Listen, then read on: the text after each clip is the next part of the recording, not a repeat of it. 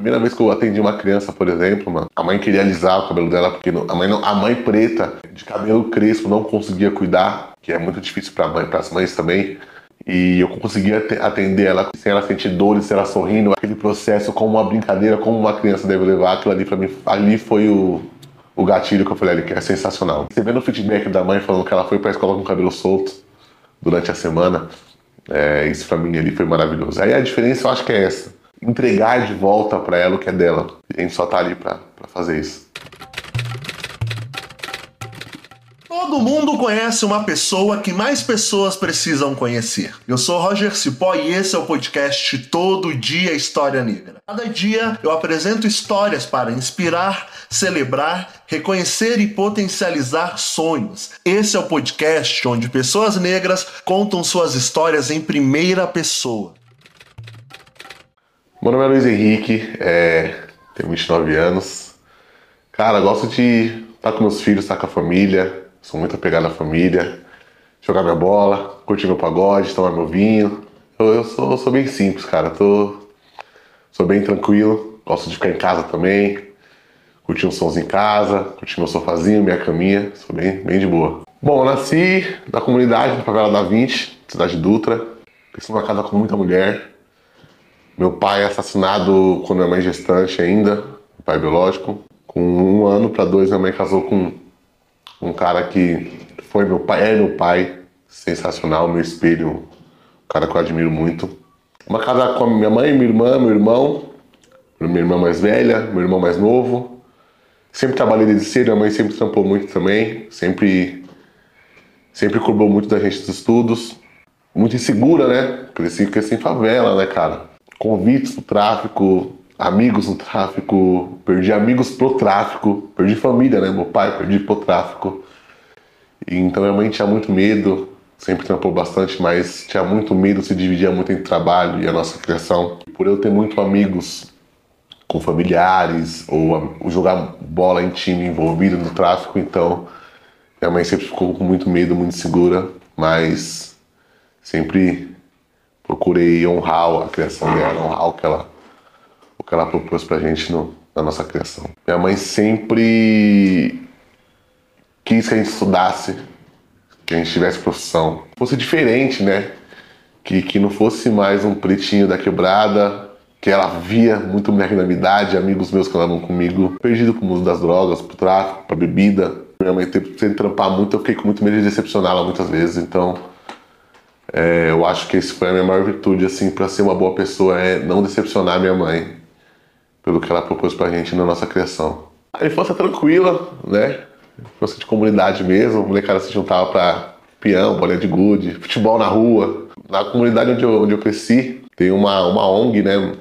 Uma Projeto Sol, que o intuito dessa ONG é, é tirar as crianças das, das ruas justamente por esse fácil acesso às drogas, bebida, as coisas que não são de criança. Ali para mim também foi muito bom, porque ali ocupava muito minha mente. Uma casa que a gente fazia teatro, fazia porra, balé, fazia, mano, artes plásticas, coisas que a gente não ia ter acesso, saca? A gente foi teatros que a gente nunca imaginou que, que um pretinho da quebrada iria, sabe? A gente não tinha acesso às coisas, viagens que a gente fez por meio do Projeto Sol. E ali era tudo, cara. Ali a gente comia, a gente tinha refeição, a gente tinha o acesso à cultura, foi uma infância bem tranquila, a gente brincou bastante de, tipo, coisas de crianças mesmo. Correr na rua, saca? De bolinha de gude, futebol na rua, os campeonatinhos de quebrada, valendo refrigerante, que, porra, o molecada adora. Então a minha infância foi tranquila, assim. Porra, eu, eu sempre tive sonhos é, não muito distantes, saca? Todo moleque da quebrada sonha um dia ser jogador de futebol, isso, isso é, é, é é lei, né, mano? Tentei um pouco, joguei fora do país na, na minha adolescência pra, já pra fase adulta. Mas eu comecei a exercer o que eu faço hoje, que é cortar cabelo muito cedo, né, mano? Com 14 anos já tinha uma máquina em casa, já cortava o cabelo do meu cunhado, já cortava o cabelo do meu irmão mais novo, já cortava o cabelo do meu avô. E isso, cara, eu sempre ganhava meu dinheirinho e tudo, então os meus sonhos sempre foram muito próximos, né, mano? Sempre foi, poxa, mano, agora eu quero, sei lá, mano, quero comprar um, com, com, quero comprar o meu carrinho, quero, quero dar um dinheirinho pra minha mãe para comprar isso aqui pra minha mãe. Pô, quero ajudar meu irmão na roupinha de Natal dele, que meu irmão sempre fez muito isso por mim eu fiz para ele durante um tempo. Cara, eu sempre joguei bola, né? Sempre joguei futebol. É... Eu sou de 94, né, mano? Eu, então, eu, e eu sempre fui muito grande, né, mano? Muito corpudo. Com 15 anos, já tinha, 14 anos, já tinha corpo de homem mesmo. E sempre gostei muito de jogar. É, joguei alguns times aqui no Brasil, na categoria de base.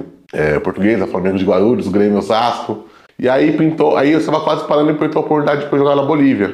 E aí eu, eu, eu acreditei que foi minha última cartada, assim. Falei, pô, tava com 17 para 18, já namorava, já queria pagar umas continhas legais, queria estudar melhor em casa. Falei, pô, minha última cartada vai ser essa, eu vou embora. Fui, joguei um tempo lá, foi uma experiência ótima. Aprendi língua, aprendi cultura, saí do país pela primeira vez sozinho, sem saber falar nada, foi uma coisa gigante, assim, para mim foi desafiador. Mas joguei, joguei Copa São Paulo. E aí quando eu voltei, ainda joguei num time em Sorocaba, interior de São Paulo aqui, e aí ali eu falei, não, pra mim já deu. Eu preciso. As contas estão chegando, já tá pesado pra minha mãe. Queria, queria conquistar as minhas coisas também. E aí foi onde me dediquei à profissão. Aí eu fui, aí larguei mesmo e aí continuei vivendo, comecei a viver real da profissão. E aí eu comecei a falar, ah, vou viver real da profissão agora, eu vou, vou me dedicar. E aí fui embora. Família, muita mulher em casa, né, cara? Adolescente, minha mãe sempre mexeu o cabelo, minha irmã sempre mexia no cabelo das amigas dela. Minha tia, irmã do meu pai, que é uma excepcional cabeleireira. É uma coisa que eu gostava, gostava dessa, desse papo que a gente tá tendo, dessa troca de ideia. Então, quando eu comecei a cortar o cabelo dos caras, sempre era uma história diferente, era uma coisa diferente. Eu falei, porra, mano, isso aqui é maneiro. Esse desabafo, o cara chegar, sentar na cadeira e sentir a vontade, cortava o cabelo no quintal de casa, mano. Quintalzinho pequenininho Tava, cobrava dois, três reais, às vezes nada. Era pela ideia. Quebrada na, na, na quebrada era pela ideia. A gente ia lá, trocava um papo. Eu raspa minha cabeça aí, raspava, trocava um papo. Porra, não tenho dinheiro, mas, mano, vamos ali tomar refrigerante. Ali tomar refrigerante no barco cara, tá tudo certo. Isso, eu fazia cabelo de mulher na quebrada, mas nada especializado em cabelo natural. Escova, um, penteadinho ali, para as meninas ir pra festinha. Mas era muito voltado para masculino mesmo numa ideia que eu tive com um amigo, Juninho Lois, a gente tava no, no, num bar de amigos nossos, botando pagode dos amigos nossos, ele falou, mano, eu já tava já bem, é, bem quisto, né?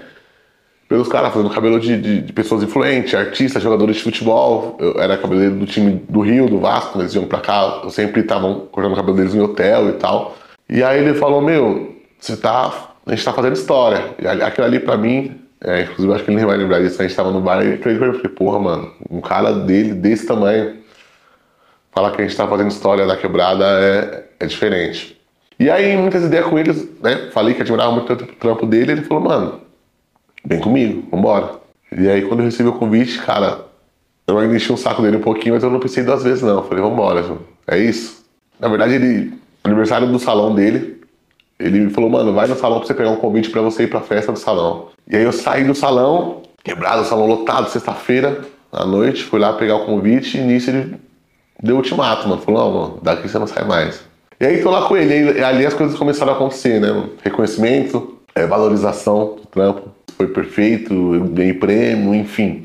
E aí foi maravilhoso. Aí as coisas começaram a andar, mas tudo devo muito, muita coisa a ele. Ele foi muito meu mentor nessa área, assim, ele me puxou e falou, mano, você tem uma missão aqui comigo. E a gente foi embora. O sorriso é diferente, mano. Ah, não que o cabelo liso, o cabelo com química não tenha a sua beleza. E eu admiro também quem faz. Mas o sorriso da, da preta com o seu cabelo natural, cacheado, black, ondulado, que seja, é diferente. Você trazer autoestima para essa para essa preta, para essa, pra essa mulher, para esse homem também, que homem também passa por transição, é muito diferente, é gratificante. A gente faz nossa parte é, trazendo um sorriso para as pessoas, sabe? Trazendo de volta a identidade delas. Cara, a importância é a, é a identidade, mano. É ele. É, o cabelo dele diz sobre ele, né, mano? Diz sobre a história dele, sobre a história dos ancestrais dele, da família dele. Acho muito importante é, a mulher, o homem cuidar do seu cabelo crespo, do seu cabelo cacheado, tá orgulhoso com esse cabelo, tá feliz com esse cabelo, saber que esse cabelo é bonito. Eu acho que a maior missão também é essa, né? A importância é essa, a importância é resgatar e ser espelho para outras pessoas, né, mano? Vai uma mãe, por exemplo, lisa, cabelo alisado, com uma criança crespa, cacheada. Eu falo, mano, ela vê onde você mora? Ela se vê nos amigos, ela se vê na família, ela se vê na, na boneca que ela tem, ela se vê no desenho que ela assiste. Ela tem que se ver, mano. Sou pai, cara. Duas crianças maravilhosas. No Thomas, 4 e 5 anos. No de 5 anos diagnosticado, diagnosticado com autismo. Medo do mundo. Medo de como ele vai enfrentar o mundo. Mas a gente tá aí. Sou pai, sou grato demais. E aí é maravilhoso. Cara, ser pai é uma sensação que não dá para explicar muita coisa, mano. Ser pai é, é, é fantástico. Porque é muito sentimento, cara.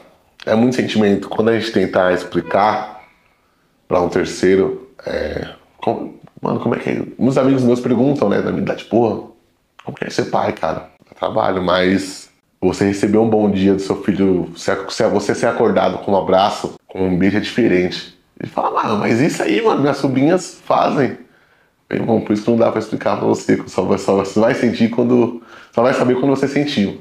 E é isso, você pai é, é, é, fantástico, cara. Você criar uma criança, duas crianças, né, no meu caso, pro mundo, explicando, explicando para ele o, o, os caminhos, né? O que é certo, o que é errado. Deixando, às vezes, eles fazerem as escolhas deles, porque eu acho que também isso é muito importante. Eles têm que ter o impacto de, de fazer a escolha. Eu dou muito para meus filhos o, o, o acesso à escolha, né? E entender também como é o mundo para uma criança preta meu primeiro filho, é, eu tava fazendo, tava trabalhando, é, fazendo uma, uma ação pro Dia dos Pais, e aí eu tava atendendo o presidente dessa empresa, cara. E aí a mãe deles liga pra mulher que trabalhava com a gente e falou assim, mano, é, tô no hospital, vai nascer. E aí eu falei, porra, da Vila Olímpia, cara. Eu fiz Vila Olímpia Santa Mara em 10 minutos de carro. Inclusive eu tenho, eu tenho esse vídeo guardado. E aí ele viu o parto, foi tudo ok. E eu conversava muito com ele na barriga. E meu filho, até hoje, ele é muito chorão, ele é muito assustado, assim. Quando ele nasceu, nasceu com as unhas grandes, ele se arranhava, assustado, né? Ele nasceu, se arranhava, chorava, chorava. E aí, quando eu falei com ele, ele parou de chorar, cara. Falei com ele, aí ele abriu o olho, reconheceu minha voz. E aí ele parou de chorar, cara. E ali foi fantástico, mano, porque. Ali eu falei, porra, é um pedaço de mim, cara minha continuação aqui. Ele me reconheceu, ele olhou, aí ele parou de chorar. E ali, cara, ali, eu, ali pra mim tudo mudou. Pureza, né, mano? Pureza. Eles veem o mundo, vê as pessoas, né, de uma maneira que a gente não vê. Não vê maldade, não, não vê desrespeito, né? É, a simplicidade que eles têm, tratar todos iguais, crianças, adultos, idosos, com muito respeito, graças a Deus. Então eles não, não diferem ninguém. Isso ensina muito para mim Cara, o respeito. Como eu falei, eu, cresci numa casa que chegou a ter seis mulheres, né, cara? Minhas primas vieram do interior, moraram, ficaram um tempinho lá, minha irmã, minha mãe, minha tia já ficou lá, então é, minha avó, minha tia parte de mãe, minha tia parte de pai. Então o respeito às mulheres acho que foi primordial. Então acho que esse papel da minha, da minha mãe e da minha irmã, é que também foi minha mãe, Enquanto minha mãe trabalhava, minha irmã com seis anos já cuidava de mim, já cuidava da casa. São heroínas, são super-heróis. E uma mãe é, é, é, heroína, uma avó, uma irmã, uma mulher de quebrada é heroína dentro do, dentro do seu contexto de vida. Então eu sempre respeitei muitas mulheres por meio desse âmbito familiar de ter muita mulher em casa. Minha mãe é minha heroína, cara. Minha mãe. Pô, fala, minha mãe é foda. Minha mãe é. Mano, minha mãe teve os problemas dela com alcoolismo, por exemplo, né? Mas minha mãe sempre não deixa faltar nada pra gente, mano. E a minha mãe renascer depois de um. Depois de uma tentativa de suicídio. É. Minha mãe é outra mulher, cara. Minha mãe renasceu. Já era uma super mãe, é uma super vó. E minha mãe, minha mãe tem que falar minha mãe, cara. Minha mãe é fantástica. Minha mãe é sensacional foda. Porra, mano, porque eu vejo tudo que a gente passou, tá ligado? A gente não teve uma infância fácil, não, tá ligado? E passar por uns bagulho que a gente passou, que ela passou, tá ligado? Eu ouvia muita parada de familiar mesmo, mano. Tipo, um pouco mais distante, né? Mas eu ouvia muita coisa, mano. Tá ligado? Ter esse, tipo. Não, não. Meio que foi diferente, tá ligado? Do que o povo achava que ia ser. É, é. E ela criar a gente com excelência, né, mano? Dentro do que, ela, do que ela podia dar. Foi foda. Me sinto, mano, me sinto realizado, cara. Me sinto realizado dentro da profissão.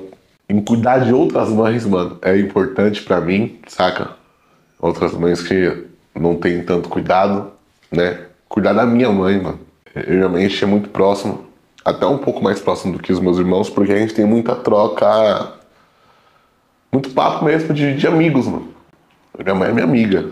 A gente tem essa troca incrível. E aí, cuidar de, da minha mãe, cuidar da minha família, dar o acesso para ela estar tá próxima do, dos meus filhos, né? Ela cuidar do, dos netos dela. Eu, eu acho que eu, eu, consigo retribuir um pouco do que ela fez pra, pra gente, assim. Falo as pessoas cuidar da mãe, porque a mãe é, é única. Quem tem mãe tem tudo. Eu tenho um sonho material, assim, cara. Eu acho que eu, eu sou realizado, assim. Claro, a gente tem sonhos, é, de conhecer lugares, de viajar, mas que o meu maior sonho é que os meus filhos sejam pessoas honestas, mano. Sejam pessoas do bem, sabe? É, eu acho que esse sonho meu que passou da minha mãe pra mim, sabe? Minha mãe teve esse sonho que a gente fosse pessoas dignas, é, íntegras. Eu acho que eu tenho esse sonho com meus filhos também. Independendo de ninguém pra nada, sabe? Trabalhando, exercendo o que, o que quer que ele queira exercer. Isso pra mim vai ser o, a realização de maior sonho. Cara, continuar entregando o que eu entrego para as mulheres, continuar cuidando do nosso povo. A gente, nosso povo precisa de cuidado, tá? O que, a gente, o que foi tirado da gente há muitos anos atrás ainda não foi devolvido. Tá sendo um processo, tá tendo um processo de devolução. É, pessoas pretas precisam de afetos, mano. Precisam de carinho, precisam de cuidado, sabe? Pessoas, pessoas pretas choram. Pessoas pretas têm os seus traumas, têm as suas dores. Homens pretos choram também. Então quero continuar cuidando do meu povo. Meu sonho é continuar cuidando deles com excelência. Eu fico feliz que eu trabalho de frente a uma escola. Eu fico feliz quando eu olho a saída da escola e vi a garotada saindo com o seu black, sabe? Com, com o seu cabelo para cima, com a sua trança, que seja, com a, com a sua roupa é, é, é, é, africana. Eu vejo, eu vejo crianças com roupa, eu acho fantástico, cara.